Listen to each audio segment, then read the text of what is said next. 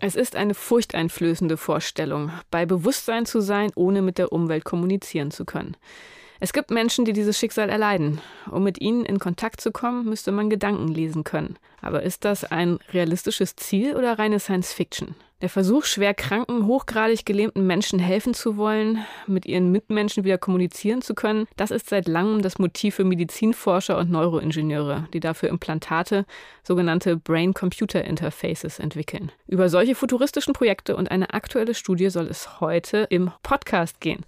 Herzlich willkommen also zu FAZ Wissen an diesem 25. März 2022. Ich bin Sibylle Ander. Und ich bin Joachim Müller-Jung. Und wir sind beide Wissenschaftsredakteure in der Frankfurter Allgemeinen Zeitung. Ich bin Astrophysikerin, habe viel mit Modellen und Daten gearbeitet und Joachim ist Biologe und bei uns für die Klima- und Medizinberichterstattung verantwortlich und zuständig. Und Joachim hat in unserer aktuellen Mittwochsbeilage einen sehr interessanten Text geschrieben anlässlich einer neuen Veröffentlichung im Journal Nature Communications, wo es genau darum geht, um ein Experiment, wo es anscheinend gelungen ist, mit einem vollständig gelähmten Patienten zu kommunizieren, sozusagen seine Gedanken zu lesen. Joachim, das ist äh, also schon anscheinend ein Erfolg, der es ja für dich gerechtfertigt hat, einen großen Aufmacher zu schreiben. Also es ist wirklich ein Meilenstein, würdest du sagen? Ja, ich würde sagen, das ist ein Meilenstein, äh, auch wenn sicher viele auch kritisieren und auch kritisiert haben, dass ich es Sensation genannt habe weil die Sache natürlich nicht neu ist. Äh, die Sache, dass man Brain-Computer-Interfaces oder Brain-Machine-Interfaces, wie es auch heißt, nutzt in der klinischen Forschung, experimentell alles noch nutzt, muss man dazu sagen. Das ist nicht neu. Das ist äh, viele, viele Jahre wird daran gearbeitet. Es gibt viele Case Studies, Fallstudien, wie wir es in dem Fall jetzt haben, in Nature Communications. Und es gibt äh, viele Berichte, äh, viele Pläne, äh, worüber wir hier auch heute sprechen sollten. Zum Beispiel von Elon Musk und seiner Firma Neuralink, die er vor sechs Jahren gegründet hat, mit eben diesem Ziel, Brain-Computer-Interfaces zu entwickeln, die das Gedankenlesen möglich machen. Übrigens auch Mark Zuckerberg von Facebook hat äh, so einen Plan und die Idee, nennen wir es Idee, noch, noch nicht Plan, die Idee, dass man gewissermaßen per Gedanken Messages in den Computer beziehungsweise dann ins Smartphone natürlich einnotiert und, und die dann mitteilt. Also so, so eine Art Schnellautobahn für, für die Gedanken. Und es gibt viele Projekte in der Art, viele Pläne und es äh, gibt immer wieder auch so einen Hype und deswegen kann man auch skeptisch sein, wenn man den Aufmacher sieht und erstmal kritisch hinterfragt. Ich finde, bei solchen Projekten muss man das, auch wenn es um Einzelfallstudien geht, äh, und darüber sprechen wir ja gleich, aber grundsätzlich finde ich es ein Meilenstein, weil wir es hier mit einem Patienten zu tun haben, einem ALS-Patienten, einen sehr jungen übrigens, 34 Jahre, Familienvater, hatte äh, zu Beginn der Versuche damals einen kleinen Sohn, also es ist noch nicht lange her, ist nämlich genau drei Jahre her, als die Versuche begonnen haben. Und dieser Mann, dieser ALS-Patient, äh, der hatte eine, wie soll man sagen, eine, ein schlimmes Schicksal, weil er einfach ein, die Krankheit nicht nur besonders früh äh, bekommen hat, sondern die Krankheit schnell voranschritt äh, bei ihm. Und dazu führte, dass er eben dann schnell auch äh, die Kontrolle über seine Gliedmaßen, äh, über Bewegungen, er konnte dann irgendwann seinen Kopf nicht mehr halten. Also irgendwann gehen bei dieser Krankheit ALS eben die Kontrolle der Muskulatur verloren, und zwar der willentlich ansteuerbaren Muskulatur, also nicht jede Muskulatur, sondern es, hier geht es vor allem um die willentlich über die bewusst ansteuerbare, über das Zentralnervensystem, das Rückenmark ansteuerbare äh, Nervensystem Aber das und heißt, Muskulatur. Was, was kann der Patient noch? Also atmen zum Beispiel? Er kann, ja, er kann natürlich atmen. Er, er kann. Aber äh, kann sein Atmen nicht anhalten entsprechend. Das wird ja unbewusst gesteuert, deswegen ist das Atmen bei ihm jetzt nicht, äh, nicht betroffen und äh, er konnte normal atmen. Das sind die Patienten dann auch im Spätstadium dann auch normal. Er konnte auch, äh, bevor er dieses System, über das wir jetzt gleich sprechen, dann auch genutzt hat, konnte er noch mit den Augenlidern kommunizieren. Ähnlich der berühmte Fall, den du auch besonders gut kennst, Stephen Hawking, ALS-Patient, bei dem es eher eine langsam fortschreitende ähm, Krankheit war damals.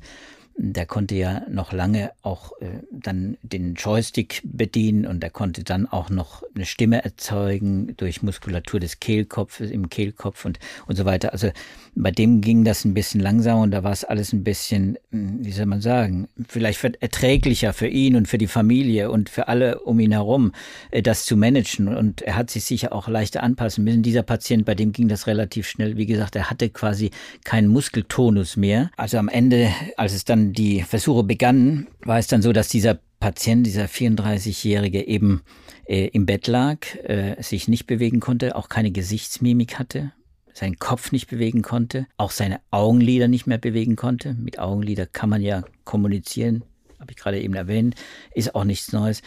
Wenn die Augenlider nicht mehr bewegbar sind, was dann auch passiert, dann kann man noch mit Pupillen versuchen, ein System äh, zu steuern, also zu kommunizieren nach außen. Also das Fenster ist noch offen zur Seele, wenn es mal so formulieren darf. Aber irgendwann war das eben auch bei diesem Patienten vorbei, weil er einfach die Augen geschlossen hatte und, und nicht mehr kommunizieren konnte, sondern nur noch hören konnte. Und das war entscheidend. Das ist dann dieser Übergang von Locked-in-State, also LIS-Patienten zu completely Locked-in-State. Patienten, wenn man gar nicht mehr kommunizieren kann. Ja, dieser Übergang, der steht dann bei den meisten Patienten irgendwann an. Ähm, wie häufig oder wie viele Patienten gibt es denn von dieser Krankheit? Wie viele sind davon betroffen? Ist das eine erbliche Krankheit? Ja, es, es gibt eine erbliche Form, die ist sehr selten. Ähm, da ist es halt sehr stark genetisch bedingt und es gibt eine äh, sporadische Form, also das ist unvorhersehbar in vielen Fällen und man kennt die Ursachen nicht. Man weiß es bis heute nicht, warum Menschen vor allem im Alter zwischen 50 und 70 davon betroffen sind, also relativ junge Menschen noch, bei denen das dann auch sehr schnell gehen kann oder eben auch langsam.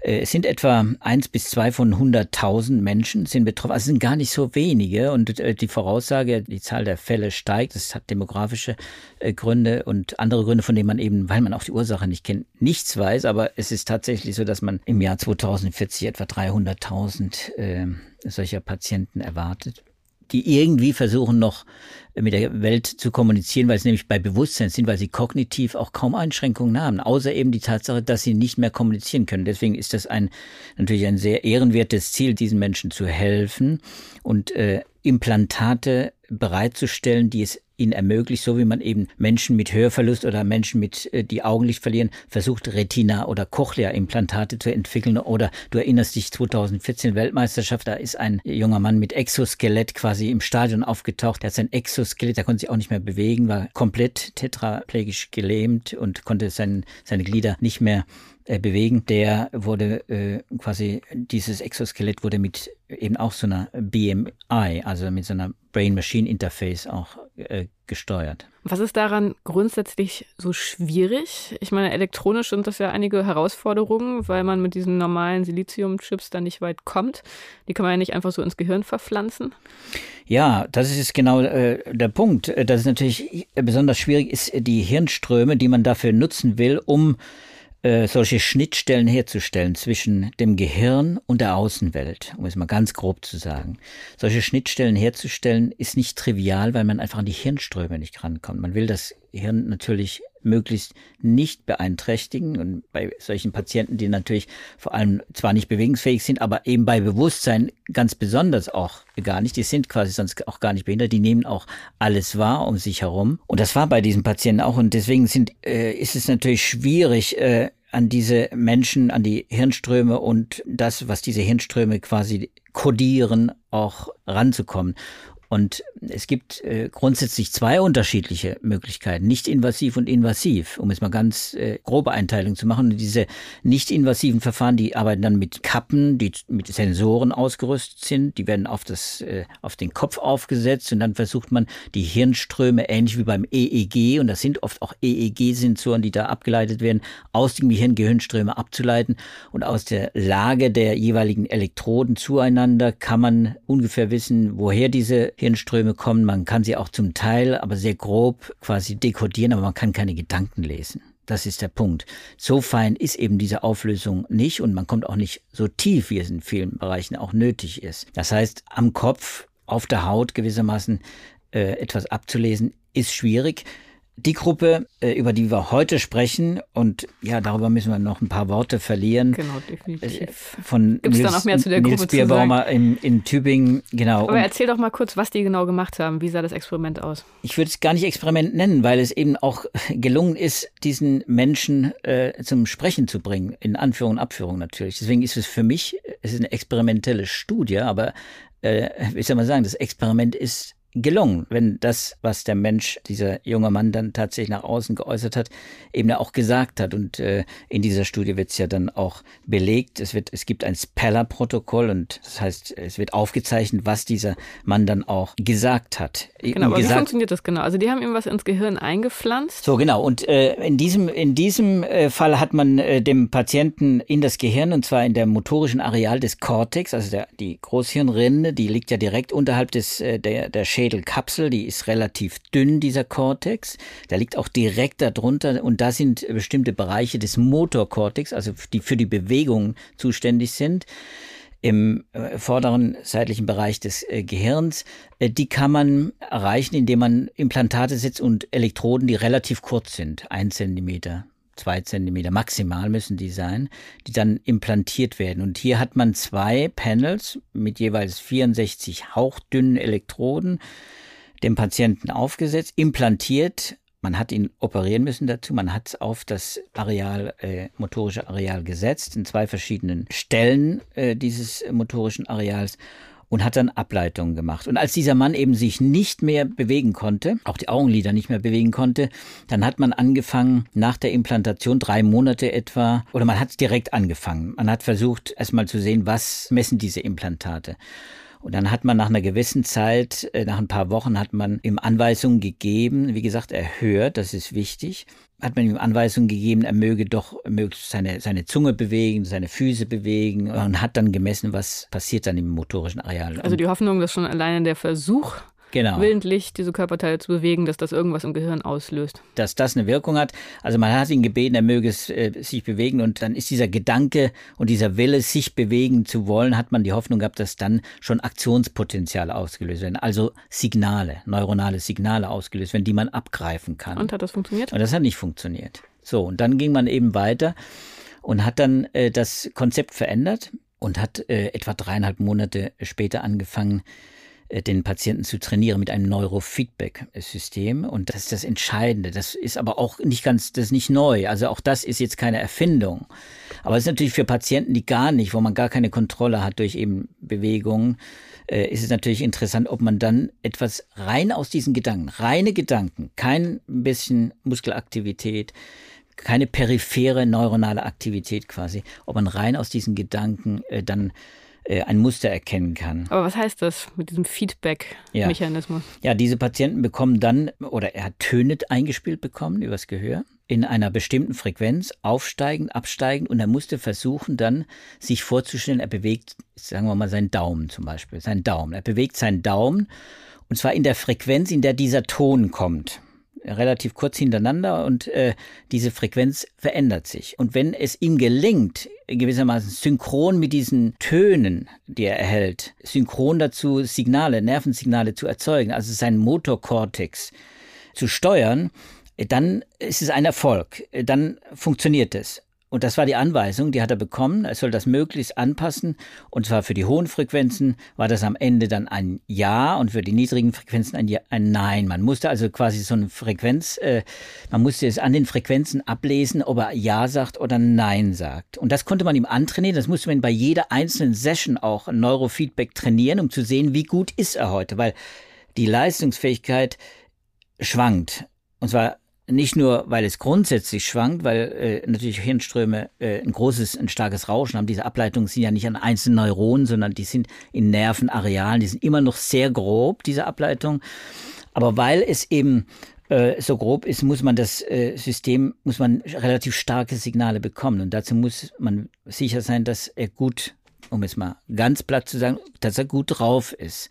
Und das ist so ein Mensch, der so krank ist, nicht an jedem Tag. Das kommt dazu. Ne? Das, da spielen viele Faktoren eine Rolle und deswegen muss man das bei jeder Session neu gewissermaßen trainieren. Und dann, wenn er es trainiert hat, und dann hat man versucht, ihm, und jetzt kommt der nächste Schritt, ein Panel gewissermaßen vorzulegen. Früher bei den Patienten, die noch sehen können, konnte man das auf dem Bildschirm machen. Die haben ein Buchstabenpanel gesehen mit dem Alphabet drauf und dann konnten sie quasi, indem der Cursor dann wandert, konnte er dann das Signal geben, wann das System stoppen soll. Dann den Buchstabe, den hat er gesagt. Und in dem Fall musste er eben musste man ihm die Töne vorspielen und er musste dann jeweils, jeder Buchstabe musste einzeln abgefragt werden quasi und ja oder nein.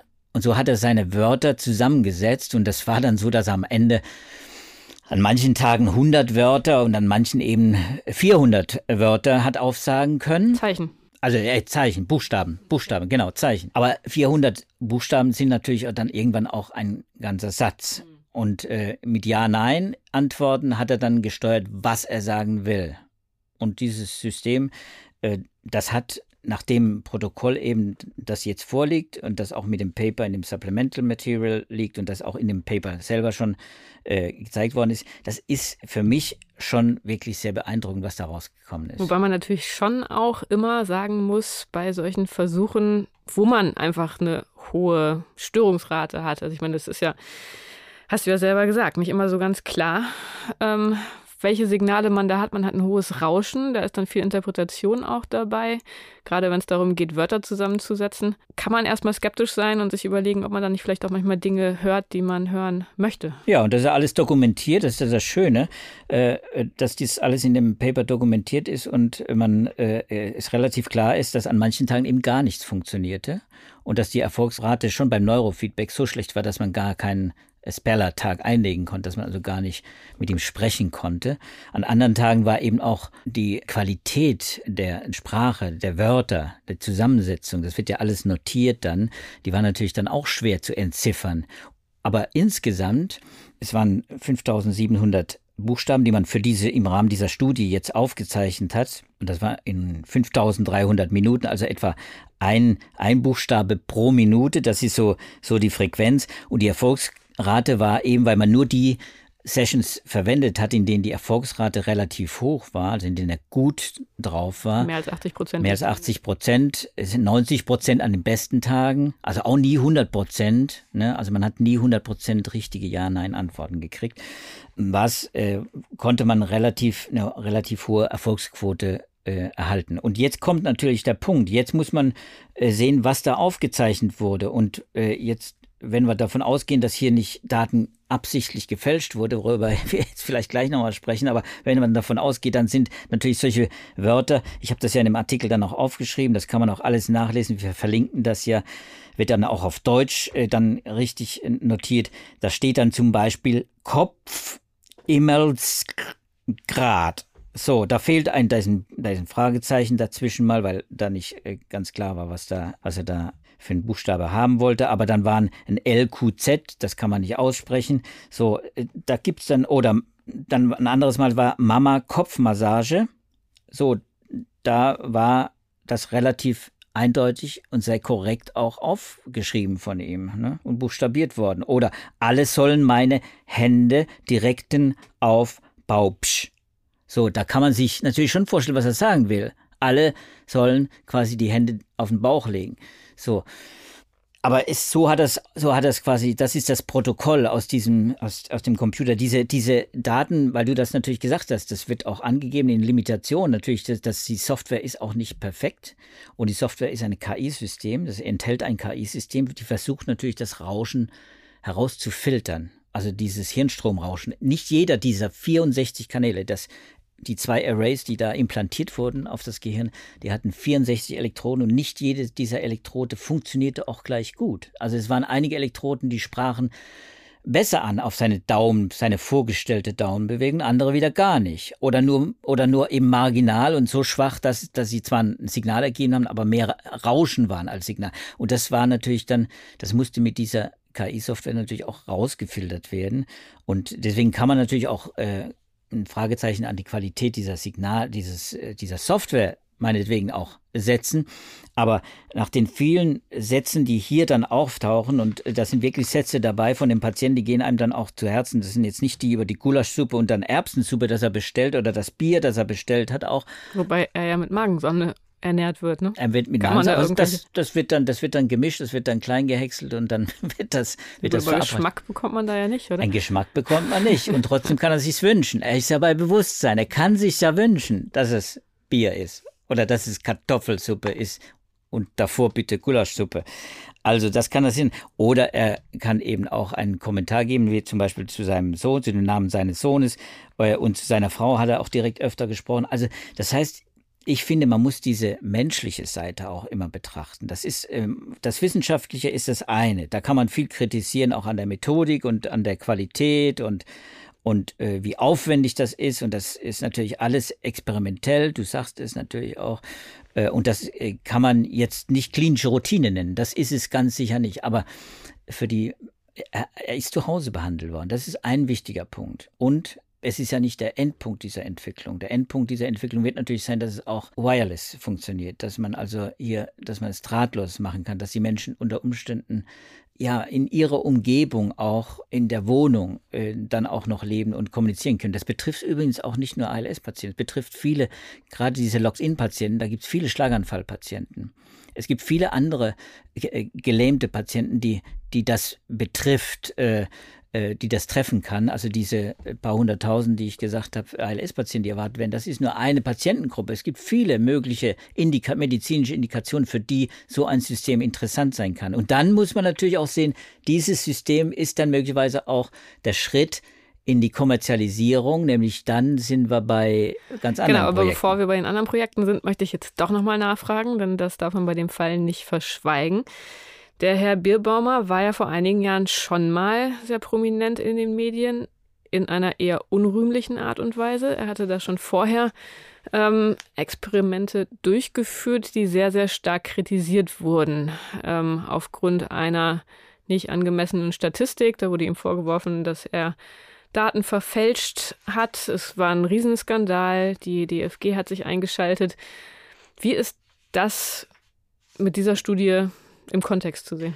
Ja, also einmal muss man sagen, ja, äh, ganz offiziell gab es ein Verfahren der Deutschen Forschungsgemeinschaft äh, nach internen äh, äh, nach internen Konflikten innerhalb der Gruppe. Äh, ein Verfahren, in dem ermittelt wurde, wie Herr Birrbaumer äh, für eine Publikation in PLOS Biology im Jahr 2017 mit den Daten und mit dem Patienten umgegangen ist. Und äh, da hat sich, um es mal äh, in meinen Worten zu sagen, da hat sich herausgestellt, der ist schludrig damit umgegangen. Der hat nicht alles äh, äh, haarklein aufgezeichnet, so wie man das äh, bei der DFG gewohnt ist, wie man das erwartet hat. Ist trotzdem damals, wie gesagt, publiziert worden. PLOS Biology ist jetzt nicht Nature und das Science, aber es wurde publiziert und äh, die DFG hat äh, ihn und äh, den äh, seinen Mitautor, äh, der jetzt auch bei diesem Paper auch eine, eine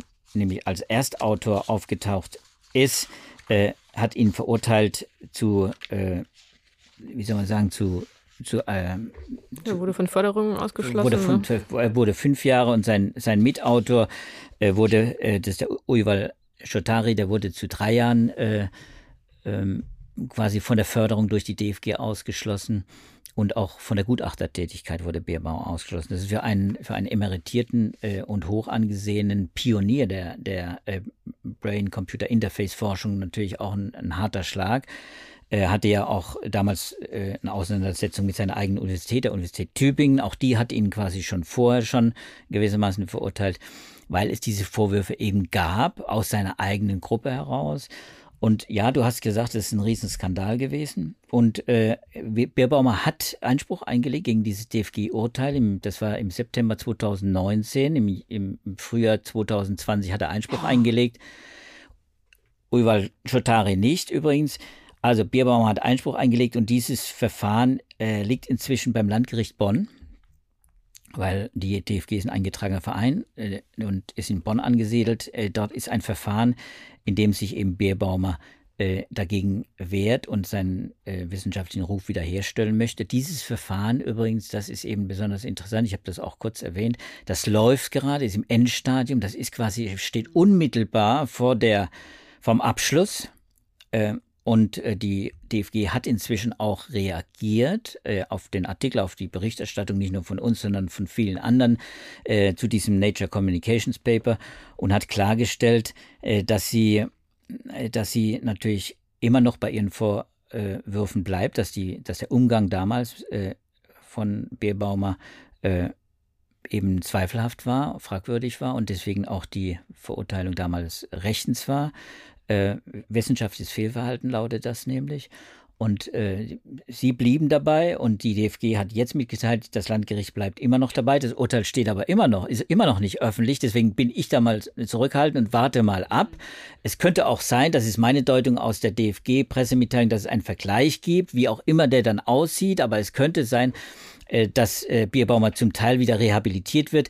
Äh, dass er vielleicht nie ganz rehabil zu rehabilitieren ist, liegt einfach daran, dass dieser Fall natürlich ein großer Skandal war und, und auch, äh, und auch äh, viele in der Szene auch geprägt hat. Ähm, um das nochmal zu ergänzen, das war vorher ein ähnliches Experiment, nur ähm, mit Elektroden, die tatsächlich außen angebracht waren. Oder? Das waren so Infrarot, so, Infrarot wie sagt man? Das waren Infrarotsensoren, genau. Das waren Infrarotsensoren, genau. ja. Genau. Also da wurde es quasi mit, äh, mit, mit optischen Verfahren, wenn man ganz elektromagnet, also mit, mit optischen Verfahren, wenn man so will, äh, versucht. Das ist natürlich, das wäre natürlich eine tolle Sache, wenn das funktionieren würde ohne Implantation. Nur ich verstehe es dann wirklich nicht. Du hast jetzt gesagt, er ist schludrig mit den Daten umgegangen. Das ist ja nun ein relativ, ja, also da merkt man, das ist noch eine wohlwollende Interpretation. Gerade wenn man so eine bahnbrechende Forschung plant, wie du jetzt gerade sagst, das wäre wirklich ein ganz, ganz großer Schritt wenn man tatsächlich Gedanken sozusagen von außen abgreifen könnte. Wie kann man sich dann ein schludriges einen schludrigen Umgang mit den Daten überhaupt leisten? Also ich meine, es ist doch dann klar, wenn man so eine Sensation präsentieren möchte, dass da ganz genau hingeguckt wird. Ja, äh, also ich meine, wie das im Einzelnen, das, äh, äh, worin die Schludrigkeit besteht, das nenne ich Schludrigkeit, das nennt die DFG nicht Schludrigkeit, sondern ganz im Gegenteil, da geht es um ganz konkrete Vorwürfe von einem, äh, von einem äh, jungen Mitglied dieser Gruppe, äh, ein Informatiker, der damals eben die Vorwürfe äh, an die Öffentlichkeit gebracht hat und vor die DFG gebracht hat. Und äh, da geht es um den Umgang mit Daten. Und du weißt auch, wie man, mit um, wie man mit Daten umgeht. Wie die Generierung von Daten, schon die Generierung von Daten ist ein Problem unter Umständen. Du ja, aber ich weiß zum Beispiel auch in der Astrophysik, da hatten wir ja dieses erste Bild des Schwarzen Lochs vor ein paar Jahren. War auch klar, wenn man das wirklich bekommt, dann ist es eine Riesensensation. Und deshalb haben die wirklich unglaublich viel Aufwand betrieben, ähm, um mehrere Methoden anzuwenden, um statistisch wirklich sicherzustellen, dass sie nicht sehen oder nicht das sehen, was sie sehen wollen, sondern dass da wirklich was in den Daten ist. Also das ist halt das, was ich an diesem Fall merkwürdig finde, ähm, warum da offenbar geschludert wurde bei einem Fall, wo klar ist, da wird ganz genau hingeguckt werden. Ja, ja, gut. Vielleicht war es ihm das gar nicht so klar, dass man da ganz genau hinguckt. Das war ein PLOS Biology Paper. Es war kein Science Paper, Nature Paper, nochmal, sondern das war ein PLOS Biology Paper. Das war ein, ein, ein in der zweiten, dritten Reihe äh, äh, Journal, wenn man so will. Der Vorwurf, äh, das Ding wurde natürlich hochgekocht damals, weil natürlich die, die Vorwürfe aus der Gruppe heraus öffentlich gemacht wurden. In erster Linie das. Also ich sage nochmal, wenn es, äh, wenn äh, es in der klinischen Forschung äh, mit dem der Umgang mit Daten äh, immer perfekt wäre, dann müssten wir viele dieser klinischen Studien, äh, wie soll man sagen, dann müsste man die äh, dann, dann, dann müsste man davon ausgehen, äh, dass es eigentlich nur hochrangige äh, Publikationen aus der klinischen Forschung gibt. Tatsache ist, dass in der Medizinforschung, gerade wenn es um solche neuen Systeme geht, biologische Systeme, die dann auch noch ein, äh, äh so einen Fuzzy-Aspekt haben, ne, diesen, äh, dass sie, dass sie unscharf sind, dass sie, wenn man es hier mit Daten zu tun hat, ich habe, wir haben es ja schon schon beschrieben, das sind ja Hirnstrommessungen, das sind Kurven, äh, Spikes quasi, äh, die werden da ab ausgelesen von einem Algorithmus und die sind hoch, also ein Aktionspotenzial. Wenn ich ein Nervensignal erzeuge, dann ist ein, ist ein Aktions, gibt es ein Aktionspotenzial und das kann man sehen.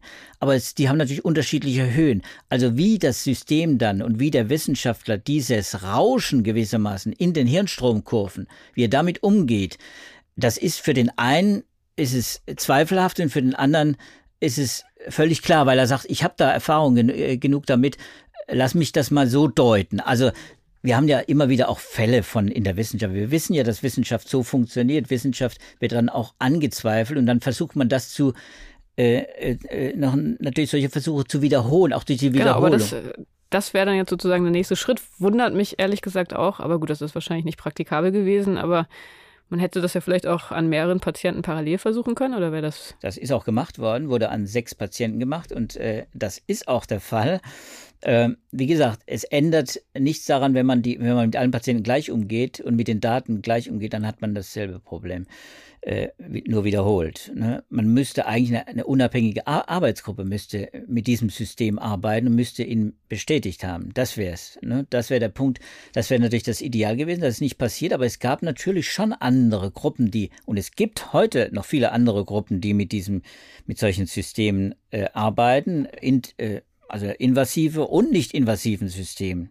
Wir, haben, wir erleben in der neurologischen Forschung immer mehr, dass diese nicht invasiven Systeme Fortschritte machen. Äh, sei es eben mit Infrarotsensoren, mit Lasertechnik, optogenetische Verfahren kommen, immer mehr ins Spiel, diese EEG-Verfahren, die von außen äh, klassische Hirnstromkurven, aber in einer viel höheren räumlichen und zeitlichen Auflösung äh, dekodieren können.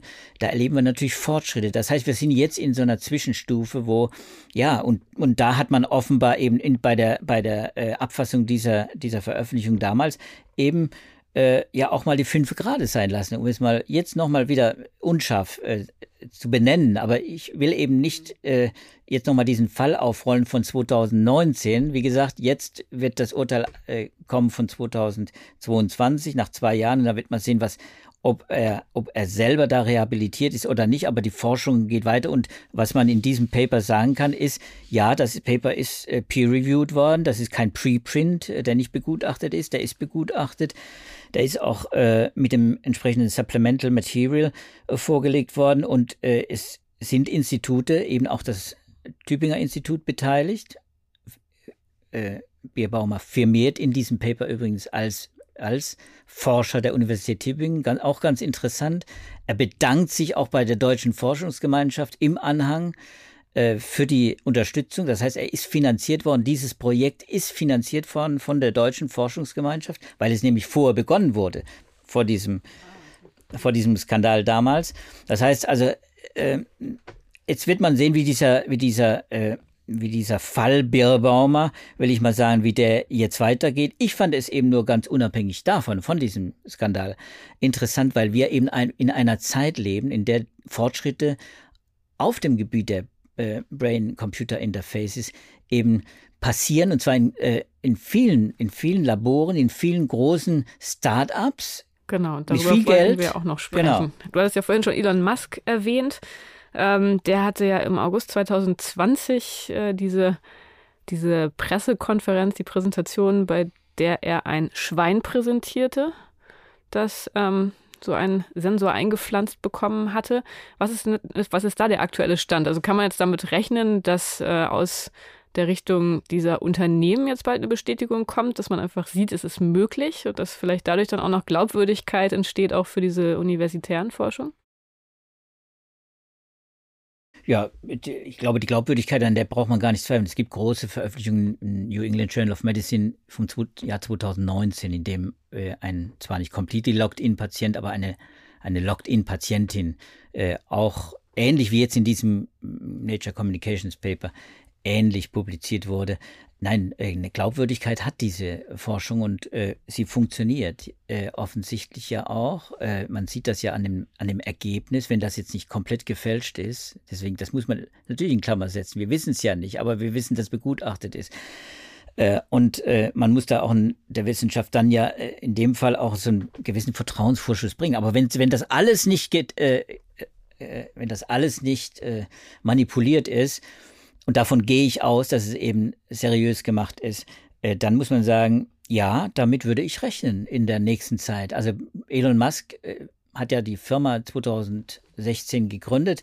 Er hat im, im Jahr 2019 ein White Paper vorgelegt, in dem er den Plan offeriert hat, was er vorhat. Das geht in Richtung Gedankenlesen. Jetzt, ich nenne das jetzt mal auch Gedankenlesen, äh, weil Herr Bierbaumer gerne mit dem Begriff Gedankenleser dann verbunden wurde und auch als solcher aufgeflogen war damals eben ähm, oder betitelt wurde, muss man ja sagen.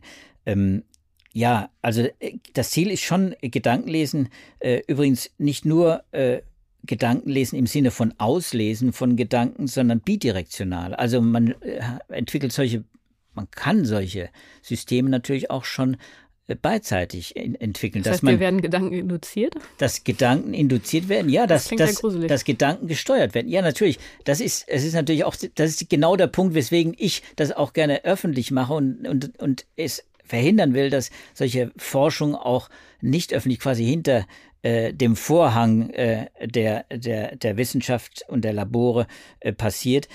Deswegen ist es auch so wichtig, dass wir darüber äh, diskutieren, weil auch die, die ethischen Maßstäbe da ja auch zum Teil verrücken. Wenn wir hiermit über einen ALS-Patienten sprechen, dann ist das völlig klar, dass man diesem Patienten natürlich möglichst helfen will. Gerade in dieser letzten Zeit vor seinem Sterben. Denn ALS-Patienten sterben leider. Das ist, wir können sie nicht heilen, aber wir können ihnen helfen. Das ist das Motiv übrigens auch von vielen Forschern. Ich, gehe, ich habe mit Herrn Bierbaumer mich natürlich unterhalten und natürlich gehe ich davon aus, dass das ein Motiv ist. Wir erleben das bei klinischen Forschern immer wieder, dass das ein vorherrschendes Motiv ist und dass das auch ein Problem ist beim Umgang mit Daten übrigens dass man da einfach zu forsch an viele Projekte auch rangeht.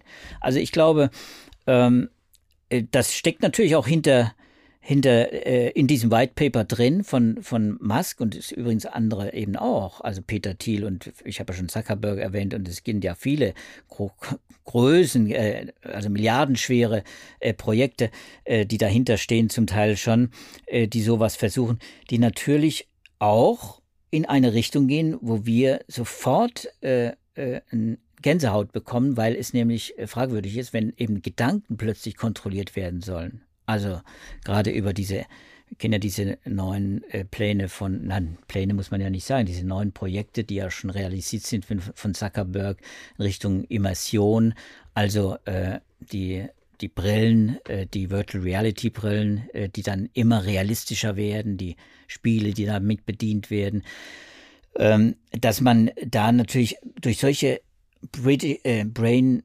Computer Interfaces natürlich am Ende auch Menschen miteinander vernetzen kann, Menschen mit KI-Systemen vernetzen kann, KI-Systeme mit Menschen vernetzen kann. Diese Vernetzungs, ja, Utopie oder diese äh, Vernetzungsvisionen, die, die dann einige verfolgen, mit welchen Motiven auch immer, die muss man natürlich auch hinterfragen. Deswegen machen wir ja auch Wissenschaftsjournalismus, damit wir auch solche solche Entwicklungen auch frühzeitig beobachten können. Und, und, man kann natürlich solche Systeme auch in die Richtung mal hinterfragen. Wobei das wahrscheinlich wirklich noch ein weiter Weg ist, oder? Ich erinnere mich, dass bei dem Schwein, da war es im Wesentlichen so, wenn das irgendwo dran geschnüffelt hat, dann hat man da Impulse gesehen. Das ist ja noch ein weiter Weg zu Schweinegedanken. Wo es ja auch neulich eine interessante Studie gab, dass man die Kommunikation von Schweinen jetzt ein Stück weit entschlüsseln konnte, allerdings nicht per Neurosignal, sondern äh, einfach rein akustisch. Ja, ja, ja, natürlich, du hast völlig recht. Also bis, bis das, und deswegen muss man das ja auch betonen, das hat keine klinische Reife, dieses System. Äh, das äh, wird nicht routinemäßig eingesetzt werden, auch, auch nicht für ALS-Patienten. Äh, ist völlig klar, dass das natürlich nicht morgen oder übermorgen schon äh, in Serie produziert wird, das weiß auch Herr Musk. Er möchte natürlich, wie es bei seiner Raumfahrttechnologie oder wie es ja bei seiner Elektroauto äh, äh, ja Vision ja auch war, er möchte etwas äh, in Bewegung setzen. Und äh, äh, es, Herr Bierbaumer ist ja seitdem er an der Uni Tübingen weg ist, äh, bei einem Privatinstitut angestellt gewesen. Bin ich vorsichtig, weil ich nicht weiß, ob er, ob er da noch angestellt ist. Ähm, er bei, bei, bei WIS, äh, WIS äh, Institute, äh, das heißt, das heißt genau WIS Center for Bio and Neuroengineering in Genf. Und dieses WIS-Institut wird von dem Milliardär WIS, der jetzt gerade versucht, äh, oder unter Umständen sehr wahrscheinlich sogar, äh, den Chelsea, Chelsea den, den englischen, britischen äh, Fußballverein von Herrn Abramowitsch abzukaufen. Also von einem Schweizer Milliardär finanziert. Und, ähm, und da hat da, da an diesem Institut fand ein Großteil dieser Forschung dann ja auch statt, der Auswertungen. Und, äh, und ich bin sicher, Herr Bierbaumer hat auch äh, mit seiner Gruppe, die er ja auch den großen Teil eben mitgenommen hat, äh, ja auch noch viele Projekte da am Laufen. Also ich bin sicher, die Forschung wird nicht aufgehört haben. Und wir werden da noch viele Publikationen sehen, ob das dann von der, von, von der Gruppe von, von Neuralink, von Musk äh, sein wird oder von, von anderen Neurolab. Es gibt äh, Canal, es gibt viele viele äh, Startups und äh, Firmen, äh, neurotechnologische Firmen, die inzwischen solche äh, Projekte gestartet haben. Äh, das wird man sich halt genau ansehen müssen in den nächsten Jahren. Ja, auf jeden Fall ein sehr spannendes Thema und natürlich ein sehr interessanter Fall eines konkreten Forschungsexperiments. Ich bin gespannt, wie das an der Stelle weitergeht. Ähm, ich glaube, unsere Zeit ist jetzt schon wieder mehr oder weniger abgelaufen. Joachim, war da noch irgendwas, was dir. Ja, die Hörerfragen wollten wir ja eigentlich in jeder Ausgabe. Das stimmt. Und da muss man sagen, es haben sich ein paar Hörerfragen angesammelt und zumindest auf meiner Seite hat sich das Abarbeiten der Hörerfragen äh, auch leider aufgestaut. Also ich habe heute angefangen, mal äh, in die Frage oder mich mit der Frage von Frau Rossbreit zu beschäftigen. Die hatte uns geschrieben ähm, und hat nochmal nachgefragt, ob wir Informationen haben zu den Impftoten, also zur Frage, wie viele Todesfälle es infolge der Corona-Impfung tatsächlich gegeben hat. Das war ja auch jetzt in den Medien äh, mal wieder angeregt durch Peter Schirmacher aus Heidelberg, der äh, behauptet, dass es sehr viel mehr Todesfälle gibt, als statistisch auftauchen, statistisch belegt werden in Deutschland.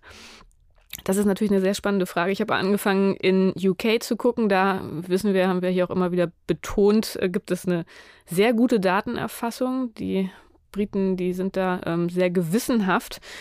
Ähm, da gibt es auch sehr lange, ausführliche Reports zu den verschiedenen Komplikationen, die auftreten können infolge der Impfung. Da steht auch ganz genau, wie viele Todesfälle da jeweils aufgezeichnet wurden. Die haben ein sehr äh, erfolgreiches Yellow Card System, wo ähm, Leute Verdachtsfälle einreichen können. Haben da auch sehr, sehr viel Feedback bekommen. Das scheint deutlich besser zu funktionieren als bei uns äh, mit der App vom Paul-Ehrlich-Institut, die außer mir kaum jemand genutzt hat, glaube ich. ich habe sie auch nur genutzt, um zu sagen, dass ich keine Nebenwirkungen hatte. Ähm, Nachdem du mir das aufgetragen hast, im Übrigen, Joachim, dann hast du sie, glaube ich, selber nicht benutzt. Ich habe sie auch nicht benutzt. Doch, ich habe sie benutzt. Ich habe tatsächlich, ich habe sie, hab sie benutzt und habe auch eingetragen, dass ich keine Nebenwirkungen habe. Achso, na gut. Auch das wird ja eingetragen. Dann. Also jedenfalls habe ich das, ähm, bin ich da gerade dabei, das zu lesen und mein erstes Fazit ist, dass da die Anzahl der aufgetretenen Todesfälle ähm, den statistischen Erwartungen entspricht. Also das ist ja das, was man erstmal macht, dass man sich überlegt, wenn man diese ähm, Bevölkerungsgruppe hat, die geimpft wurde, kann man sich angucken, wie alt sind die, was haben die für Vorerkrankungen und statistisch, wie viele Todesfälle würde man unabhängig von der Impfung in dieser Gruppe erwarten. Und diese Zahl, die kann man dann mit der Zahl der gemeldeten Fälle abgleichen und da hat man schon mal irgendwie eine Ahnung, ob da was schief läuft oder nicht. Also wenn es dann deutlich mehr sind, dann muss man natürlich gucken per Obduktion, was ist da passiert, was sind die Gründe für diese Häufung von Todesfällen und da ist in Großbritannien nichts Auffälliges beobachtet worden. Aber, Frau Rosbrei, da werde ich nochmal genauer nachgucken und das werden wir nächste Woche wahrscheinlich nochmal aufgreifen, denke ich mal. Ähm, genau wie andere Fragen, die Sie uns geschickt haben. Wir, wir geloben der Besserung, dass wir, wir da ein werden, bisschen aktueller dranbleiben. Ähm, und davon unabhängig freuen wir uns weiterhin natürlich über Ihre Zuschriften. Also wenn Sie noch zusätzliches Feedback haben, Fragen, Anregungen, ähm, dann schreiben Sie uns unter dem Stichwort Podcast Wissen ähm, unter nee, unter wissenschaft.faz.de. Das ist die E-Mail-Adresse. Wir lesen alles, ähm, auch wenn wir nicht direkt antworten, aber wie gesagt, wir freuen uns sehr über Ihr Feedback. In der nächsten Woche gibt es die nächste Folge. Das Thema werden wir wie immer montags festlegen. Das können Sie dann mittwochs in unserer Natur- und Wissenschaftsbeilage nachlesen. Wir freuen uns, wenn Sie dann wieder mit dabei sind. Wenn Sie sich nicht verpassen wollen, dann können Sie diesen Podcast abonnieren bei allen Podcatchern. Und ja, dann sage ich mal, bis nächste Woche. Bis dann alles Gute und tschüss. Tschüss zusammen.